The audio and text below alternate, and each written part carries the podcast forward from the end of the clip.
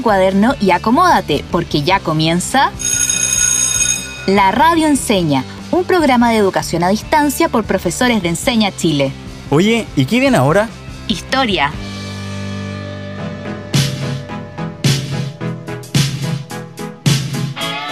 Queridísimos y queridísimas estudiantes, sean bienvenidos y bienvenidas a un nuevo capítulo de su programa favorito de historia. Les cuento que estamos emocionadas por el nuevo capítulo que le hemos preparado para el día de hoy. ¿Cierto, Scarlett? Totalmente, Ivette. Estas semanas hemos pensado mucho cómo sorprenderlos en su podcast favorito de la radio enseña. Sí, estoy súper animada. No veía la hora de encontrarme contigo nuevamente, Scarlett, para preparar una clase divertida para nuestros colegas, estudiantes y todo aquel que escucha la radio. Estupendo, Ivette. Me alegra que estés tan animada como yo con el desafío de llevar aprendizajes educativos y entretenidos desde la distancia a todos nuestros radioescuchas. Me gustaría contar un poco de este interesante proyecto. ¿Todos y todas atentos? Les cuento que este año se lanzó el proyecto Canales Enseña, el cual es una plataforma educacional donde se estará compartiendo gratuitamente y durante todo el año materiales educativos de los objetivos priorizados propuestos por el Ministerio de Educación, el Minedu. También nuestros queridísimos colegas pueden invitar a sus estudiantes a realizar preguntas a nuestro querido Robbie como parte de su proceso formativo. Uy, en momentos como este me gustaría volver a ser estudiante y tener la posibilidad de aprender de forma tan entretenida. Oye Scarlett, el otro día estuve revisando noticias en internet y me encontré con una noticia en el periódico La Tercera, donde hablaban de los aluviones que podrían volver a ocurrir durante este invierno en Santiago y en el Cajón del Maipo. No, sí me acuerdo perfectamente de esa noticia. Fue súper triste porque describe cómo han ocurrido muchos fenómenos naturales de este tipo en esa zona específicamente durante el año 1987. Fenómenos que hasta el día de hoy siguen causando estragos en el lugar.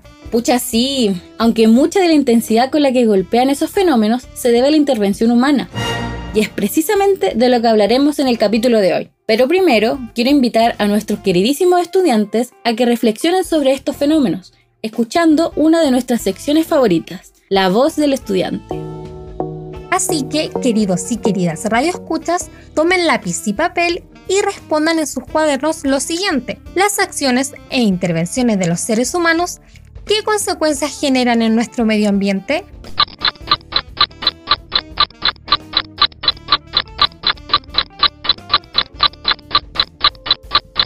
¡Tiempo!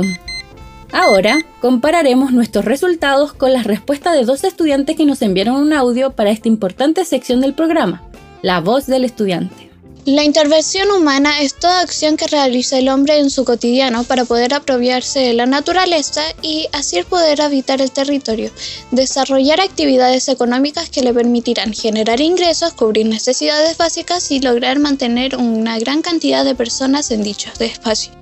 La intervención humana, como mencionaba mi compañera, es toda acción que es provocada por los grupos humanos para poder habitar un territorio.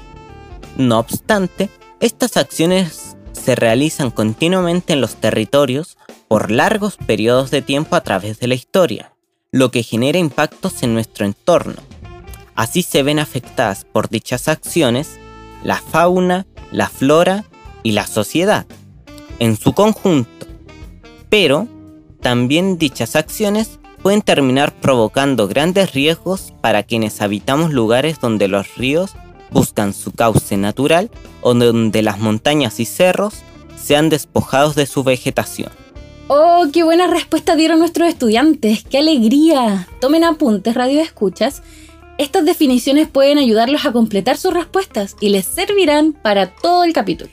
Sí, aunque esperemos un momento, este tema lo queremos vincular a lo que quedó pendiente de la clase anterior, cuando hablábamos de las primeras civilizaciones. Exacto, y además hablar de esto nos servirá para respetar el medio ambiente y valorar el entorno donde se desarrollan las sociedades humanas, comprendiendo sus beneficios, riesgos y desafíos.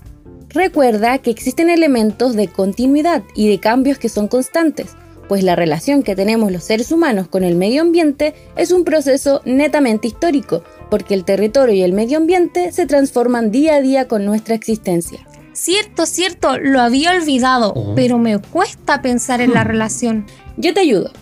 En el capítulo anterior conversamos sobre las primeras civilizaciones y lo que habían tenido que hacer para convivir en sociedad. Eso incluía adaptarse al medio ambiente e intervenir para tener las comodidades necesarias. Ah, tienes razón, ya recuerdo. Entonces, teniendo en consideración, veremos cómo las primeras civilizaciones intervinieron en el entorno y los riesgos que esto significó para la población, con una actitud reflexiva. Igual, Pienso que esto nos servirá a nosotros en el siglo XXI porque saber cómo la gente en la antigüedad solucionaba problemas con su entorno puede ayudarnos a buscar formas creativas de relacionarnos con nuestro entorno, disminuyendo los daños que podemos provocar. Hablar sobre la relación entre civilizaciones y medio ambiente me recuerda una historia que me contaba mi abuelita. Ella me contaba que en el antiguo Egipto la lluvia era un fenómeno natural muy raro similar a las lluvias en el norte de nuestro país, que pasaba en muy pocas ocasiones, pero que cuando pasaba, uff, cuando comenzaba la época de lluvia, el río Nilo crecía y crecía a tales proporciones que inundaba todas las tierras. Esta situación se parece mucho al ejemplo que mencionamos sobre los aluviones en el cajón del Maipo. Sin embargo, la inundación en el cajón del Maipo estaba mezclada con deslizamiento de tierra. En esta zona es frecuente que haya lluvias de temporada, pero el aluvión se vio desencadenado porque para poder habitar el lugar se tuvieron que talar muchos árboles y cortar cerros. Y como ya no contaban con la vegetación y los árboles para detener el desprendimiento de la tierra, producto de las lluvias, no se logró evitar la caída de tierra. Sí, el fenómeno natural de la crecida del río Nilo en Egipto era súper importante para ese pueblo, porque les ayudaba bastante a fertilizar la tierra. Esas civilizaciones fueron súper ingeniosas para adaptarse al medio ambiente y lograron desarrollar su economía en base a ese fenómeno natural. Y así surgió la agricultura. Estas civilizaciones lograron desarrollar los canales de regadío, debido a que pasaron del nomadismo al sedentarismo, o sea, dejaron de moverse por todos los lados y decidieron quedarse en un solo lugar. Para ello tuvieron que modificar su entorno para hacerlo habitable y así poder cultivar su alimento y criar sus animales. Es como cuando llueve acá en Chile y las zonas agrícolas de nuestro hermoso país son muy felices, pues pueden usar el agua que les provee la lluvia de forma natural. Recordemos lo que mencionaron nuestros estudiantes en la voz del estudiante, que cuando intervenimos mucho en la naturaleza, cambiamos el paisaje y a su vez eso genera beneficios, riesgos y desafíos. Busquemos nuestros lápices y cuadernos para anotar los siguientes conceptos clave que revisaremos en el programa de hoy. Intervención humana, ambiente frágil, riesgos naturales. Muy bien, ahora que notamos estos conceptos y ya hemos dado varias pistas de estas palabras clave, prestemos mucha atención al radioteatro, donde profundizaremos. Érase una vez una niña de unas 13 primaveras visitaba una playa de la zona sureña para olvidarse un poco del temido calor que invadía la zona nortina y la central. Ella, junto a su amada familia, se dedicaban y dedicaban a disfrutar de las maravillas de la naturaleza. Ana, no corras por ahí, Todavía me falta mucho para terminar este castillo de arena y necesito de tu ayuda. Trae esas piedras que están en el roquerío de la derecha. No puedo mover las rocas, es que hay unos animalitos escondidos entre ellas. Hola niñas, ¿cómo están? Veo que están entretenidas armando ese castillo de arena. Sí, nos falta poco. Solo debemos ponerle las murallas y ¡tadán! Estaría listo. ¡No! ¡Se derrumbó el castillo! Qué pena, pero esto es un riesgo natural que corrías al construir tu castillo tan cerca de la marea, Ana. ¿Cómo que riesgo natural? No entendía, abuelita. No, no. Un riesgo natural es sobre la posibilidad que algún fenómeno de la naturaleza se convierta en un desastre. Por ejemplo, que se derrumbe tu castillo de arena por causa de la fuerte marea. Oh, entiendo. Igual que raro, se supone que en este lugar no llegaban las olas así de grandes. Pucha, no quería que se derrumbara mi castillo. Mm. Pero Anita, tú misma te arriesgaste a que esto ocurriera. Al momento que le pediste a tu hermana que trajera las rocas que protegían ese roquerío para usarlas para tu castillo, esto provocó que existiera la posibilidad de que cuando llegara una fuerte ola, pasara de largo y llegara directamente al castillo. Es que pensé que era buena idea por la historia que nos contó mi profesora en la clase, de los egipcios que vivían a orillas del río Nilo para poder abastecerse de agua de manera rápida y poder vivir en ese caluroso desierto. Pero, ¿cómo lo hacían para no inundarse o para que las olas no derrumbaran sus casas? Tienes razón, ese pueblo fue muy ingenioso para vivir al lado de un gran río, pero hay un elemento que no estás considerando, las consecuencias que provocamos en la naturaleza con nuestras acciones cotidianas. Ah, bueno, no entendí. ¿Podrías explicarme mejor? Claro, mira, recuerda que en Egipto el hecho de que lloviera siempre ha sido muy poco común. Por ese motivo, si bien los egipcios se exponían al construir una ciudad alrededor de un gran río como el Nilo, generaba un riesgo natural. Por las crecidas de las aguas, estos lograron desarrollar y aprovechar este riesgo mediante la construcción de grandes canales de regadíos que utilizaban para movilizar el agua, creando diques para contener las aguas del río y usarlas para otras funciones. Ah, entiendo pero aún así creo que construir un dique es peligroso. Es como exponerse a que se rebalse cualquier día. Pues sí, es un riesgo, aunque esos riesgos siempre se generarán cuando intentemos controlar la naturaleza con construcciones, es nuestro deber que existan medidas de precaución para poder responder frente a una catástrofe. Esto me recuerda a otra clase de mi profesora, que nos contaba del gran terremoto del año 2010 decía que nosotros como chilenos deberíamos saber que nuestro país es sísmico y volcánico y que construir ciudades cercanas al mar o edificios en zonas bajas sin medidas para poder enfrentar movimientos de la Tierra tan fuertes como lo sucedió en el 2010 es un gran riesgo. ¿Sabes, abuelita? Yo creo que nosotros deberíamos haber pensado como los egipcios y construir una infraestructura adecuada para nuestros grandes riesgos, los fuertes movimientos telúricos. Muy cierto, Ana pero igual piensa que arriesgarse a hacer intervenciones como grandes edificios, diques o adaptar espacios para la agricultura, como lo hicieron los egipcios, a largo plazo es muy dañino porque altera el ecosistema, o sea, afecta a las distintas especies y a los funcionamientos naturales que se desarrollaban en el medio ambiente. Es muy dañino, aunque tengamos que hacerlo para satisfacer necesidades básicas como comer o tener un hogar. Pucha, qué enredado todo, pero creo que igual lo entiendo. Se podría decir que la civilización egipcia, a pesar de que intervino harto la naturaleza para aprovechar las crecidas de los ríos, aún así, a largo plazo, su intervención generó un deterioro en su territorio, afectando el ecosistema que vivía en el lugar. Mm, pero ahora me pregunto, ¿Cómo podemos aplicarlo en nuestra realidad? ¿Qué podríamos hacer para construir lugares seguros para vivir pero sin dañar el ambiente? Qué interesante pregunta de reflexión planteas, Ana. Creo que podríamos seguir comentando en la casa. Está atardeciendo y la marea seguirá subiendo.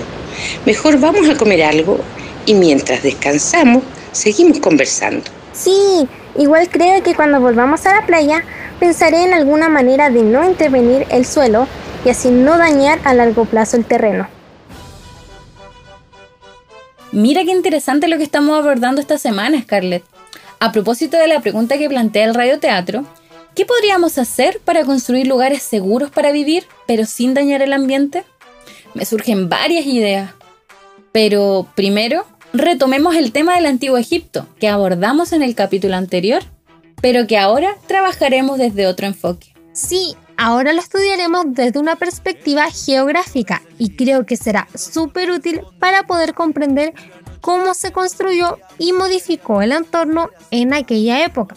No olvides que siempre esto es aplicable a nuestra actualidad, porque recordemos que los procesos de continuidad y de cambio son permanentes, tanto en la historia de las sociedades humanas como en los fenómenos de la naturaleza. ¡Qué buena reflexión, Ivette! Para avanzar y ponernos manos a la obra, saquemos nuestro lápiz y cuaderno Y recordemos el objetivo de la clase de hoy.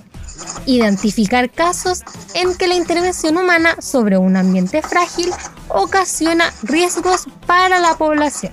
Bien, estoy lista. Aunque tengo una duda. Entonces, ¿para qué nos sirve la clase de hoy? ¿Sería algo como valorar el entorno donde se desarrollan las sociedades humanas, comprendiendo sus beneficios, riesgos y desafíos, o no? Digo, para darle una utilidad práctica para nuestro día a día. Sí, muchas gracias por ese alcance, porque claramente estas problemáticas son súper desafiantes y siempre lo han sido a lo largo de la historia. Ese gran dilema de cómo satisfacer una necesidad sin recurrir a posibles peligros. Pero no te adelantes tanto, esperemos a nuestros radios escucha. Tomen sus cuadernos y escriban las preguntas y piensen y respondan. ¿Qué es la intervención humana? ¿Y qué es un riesgo natural? Tómense su tiempo, estén atentos al reloj y cuando suene el timbre comenzaremos a trabajar. ¡Tiempo! La intervención humana, o también llamada acción humana, es la modificación del entorno a través de distintas formas y acciones con el propósito de satisfacer nuestras propias necesidades y crear las condiciones necesarias para vivir. Ejemplo de este tipo de intervenciones humanas son la tala de árboles, la plantación de cultivos y la construcción de edificios en lugares donde habitan otras especies, pero que intervenimos porque necesitamos volverlos habitables. A ver, les tengo una invitación a nuestros queridos y queridas radioescuchas. Miremos por la ventana o salgamos al patio y hagamos una lista de las intervenciones que podemos observar en el sector donde vivimos. Recordemos que la ausencia o poca presencia de vegetación en un entorno es una clara muestra de la intervención que hemos hecho como humanos.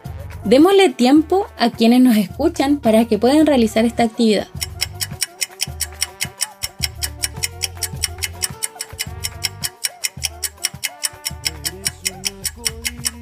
Yo también hice el ejercicio y descubrí que la autopista que pasa por fuera de mi departamento es una intervención humana que busca facilitar la circulación de las personas en un auto, pero que imagino pudo haber provocado un tremendo impacto en la tierra y la fauna que habitaba allí.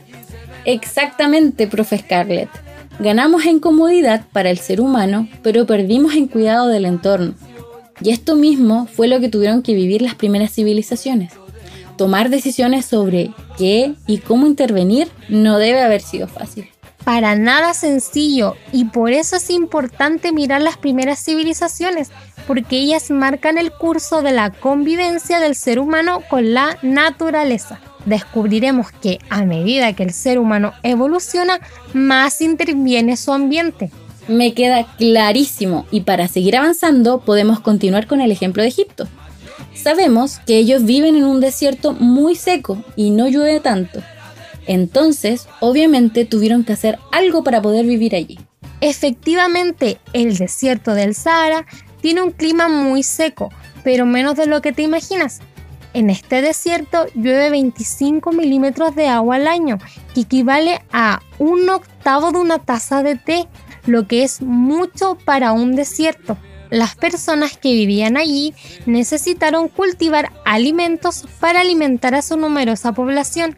Debían extraer muchos recursos de aquel río. Por ello, al solo instalarse ahí, los egipcios cambiaron todas las dinámicas que tenían los otros seres vivos que vivían en ese sector.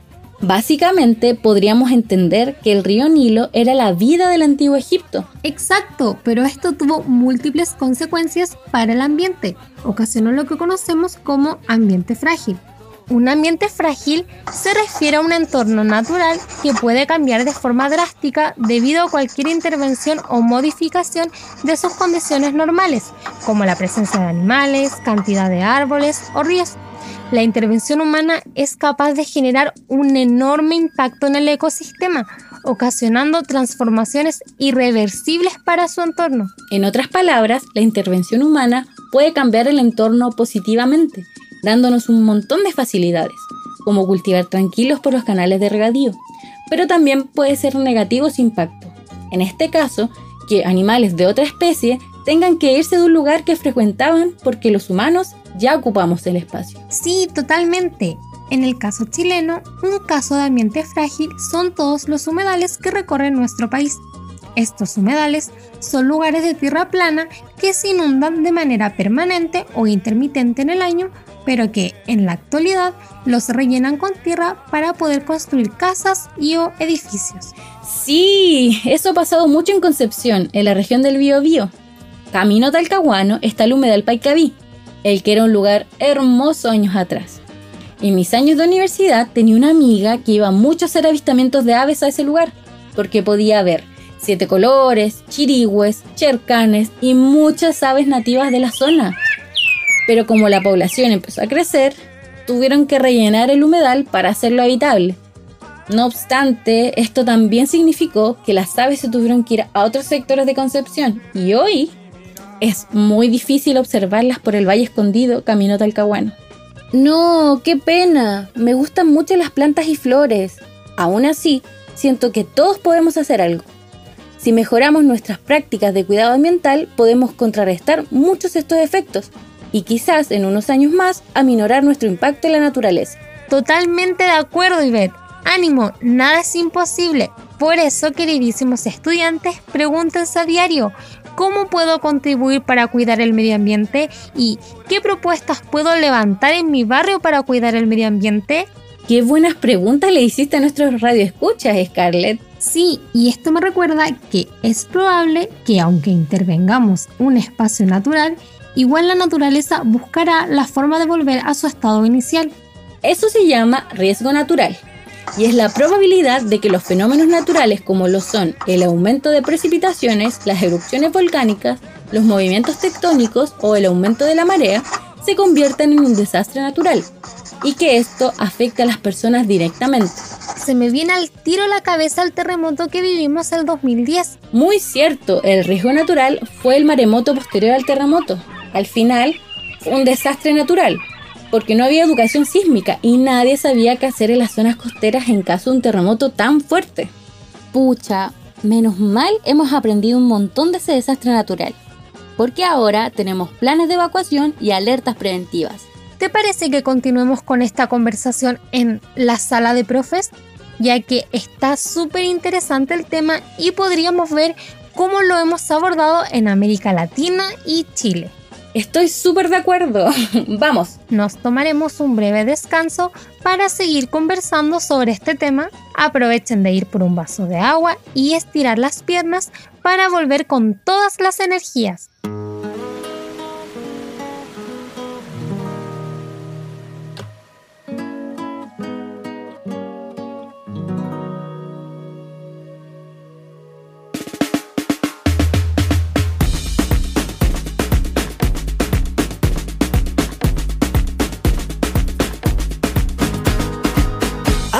La tierra en que naciste, amala es una y nada más.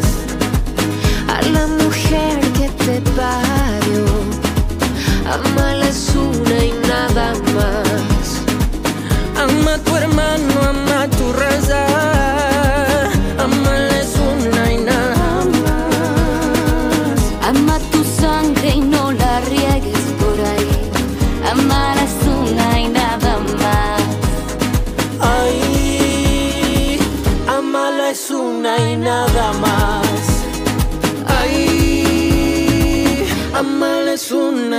nada más. Agua que vas por el río, tienes mi alma en lo profundo. Corazón que no palpita, ya está fuera de este mundo. Ay, ya está fuera de este mundo. Soy el agua, soy la vida, soy la madre. Bienvenidos y bienvenidas nuevamente. Después de esta pequeña pausa, queremos retomar lo que estuvimos comentando acerca de lo que conlleva vivir en sectores vulnerables que están expuestos a desastres naturales. Sobre todo en Chile, donde hemos experimentado muchos casos de esta índole, tales como incendios forestales, terremotos, maremotos y erupciones volcánicas, entre muchos otros. Por esto, en este espacio nos enfocaremos en estas problemáticas y comentaremos cómo nos afecta intervenir la naturaleza en la actualidad. Si miramos con atención, la intervención humana en nuestra época es mucho más constante. Estamos agotando la naturaleza y nos encontramos con problemas como el calentamiento global que afecta a diferentes regiones del mundo. Me interesa mucho este tema. Se puede observar que nuestra intervención en los ambientes naturales tiene sus pros y sus contras. Sí, recuerda que como seres humanos tenemos la necesidad de expandir la construcción de casas para dar cabida a toda la población, pero al mismo tiempo eso ocasiona que hagamos uso de espacios naturales que al final generan un daño enorme al ambiente. Por lo tanto, debemos ser capaces de, a largo plazo, generar medidas para mitigar nuestro impacto y lograr vivir en armonía con la naturaleza toda la razón, es un gran desafío. Por eso preguntémosles a nuestros radios escucha, ¿qué prácticas cotidianas han intervenido el medio ambiente de manera negativa? ¿Y cómo podríamos cambiar estas conductas para vivir armónicamente? Esta reflexión podría ser complementada por un experto, ¿Te parece que avancemos a la sección de la opinión del experto? Esperemos que con la ayuda del experto se nos ocurran formas de mitigar el daño que provocamos en el medio ambiente con nuestras intervenciones diarias.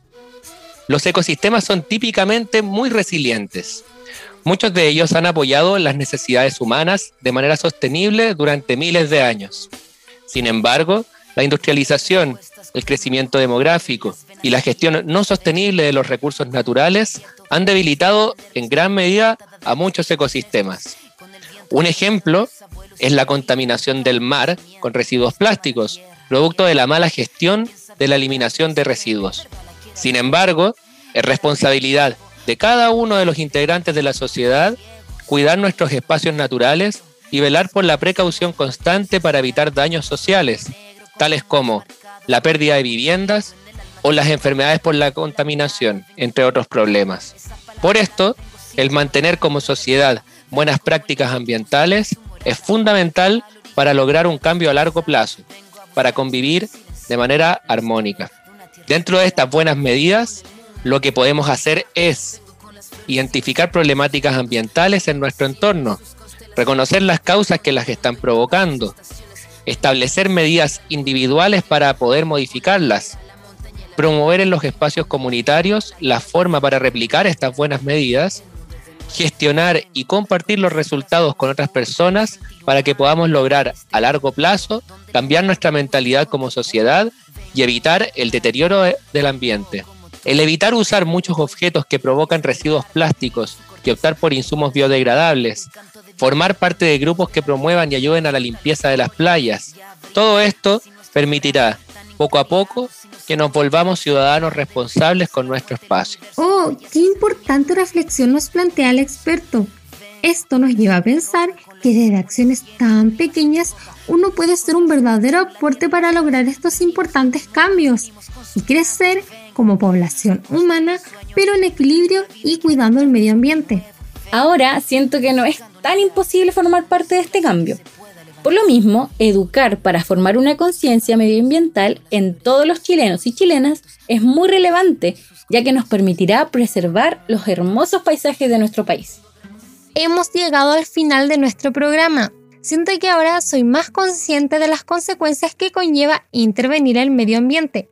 Sin embargo, también aprendí que estas intervenciones fueron necesarias para conseguir espacios aptos para la vida y para contar con los avances tecnológicos de los que gozamos hoy y que nos han permitido lograr espacios habitables para todos.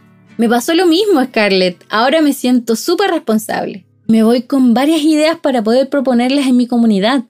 Siento que lo que más me llamó la atención fue que las personas, aún en zonas súper complejas, se las ingeniaron para poder salir adelante, sembrando y cultivando a mí que Chile debe aprender de lo sucedido con el terremoto del año 2010, que debemos aprender mucho para estar preparados y preparadas por si en un futuro nos toca enfrentar un nuevo desastre. Sí, además no debemos olvidar que nosotros podemos generar cambios positivos para cuidar el medio ambiente, aunque sean muy pequeños. a largo plazo puede cambiar para mejor nuestra relación con la naturaleza.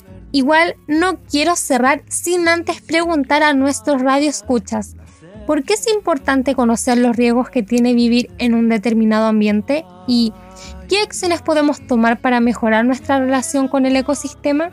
Oye, pero qué buenas preguntas. Te entusiasmaste preguntando a los radioescuchas y a las auditoras. Ya es tiempo de terminar el programa. Los invitamos a probar cuánto aprendieron en Halo Enseña. También no olviden comentar con sus cercanos cuáles fueron los hitos, datos o cosas que te gustaron de la clase de hoy y mencionarles la importancia que tiene para ti la historia. Hasta, la, próxima. Termina la clase y parte el recreo. Descansa. Nos encontramos mañana a esta misma hora en la radio enseña. Y si quedaste con gusto a poco, te invitamos a revisar nuestra página canales.encenachile.cl con N, no con ñ, donde encontrarás este y más capítulos, además de guías que te ayudarán a poner a prueba todo lo aprendido. ¡Te esperamos!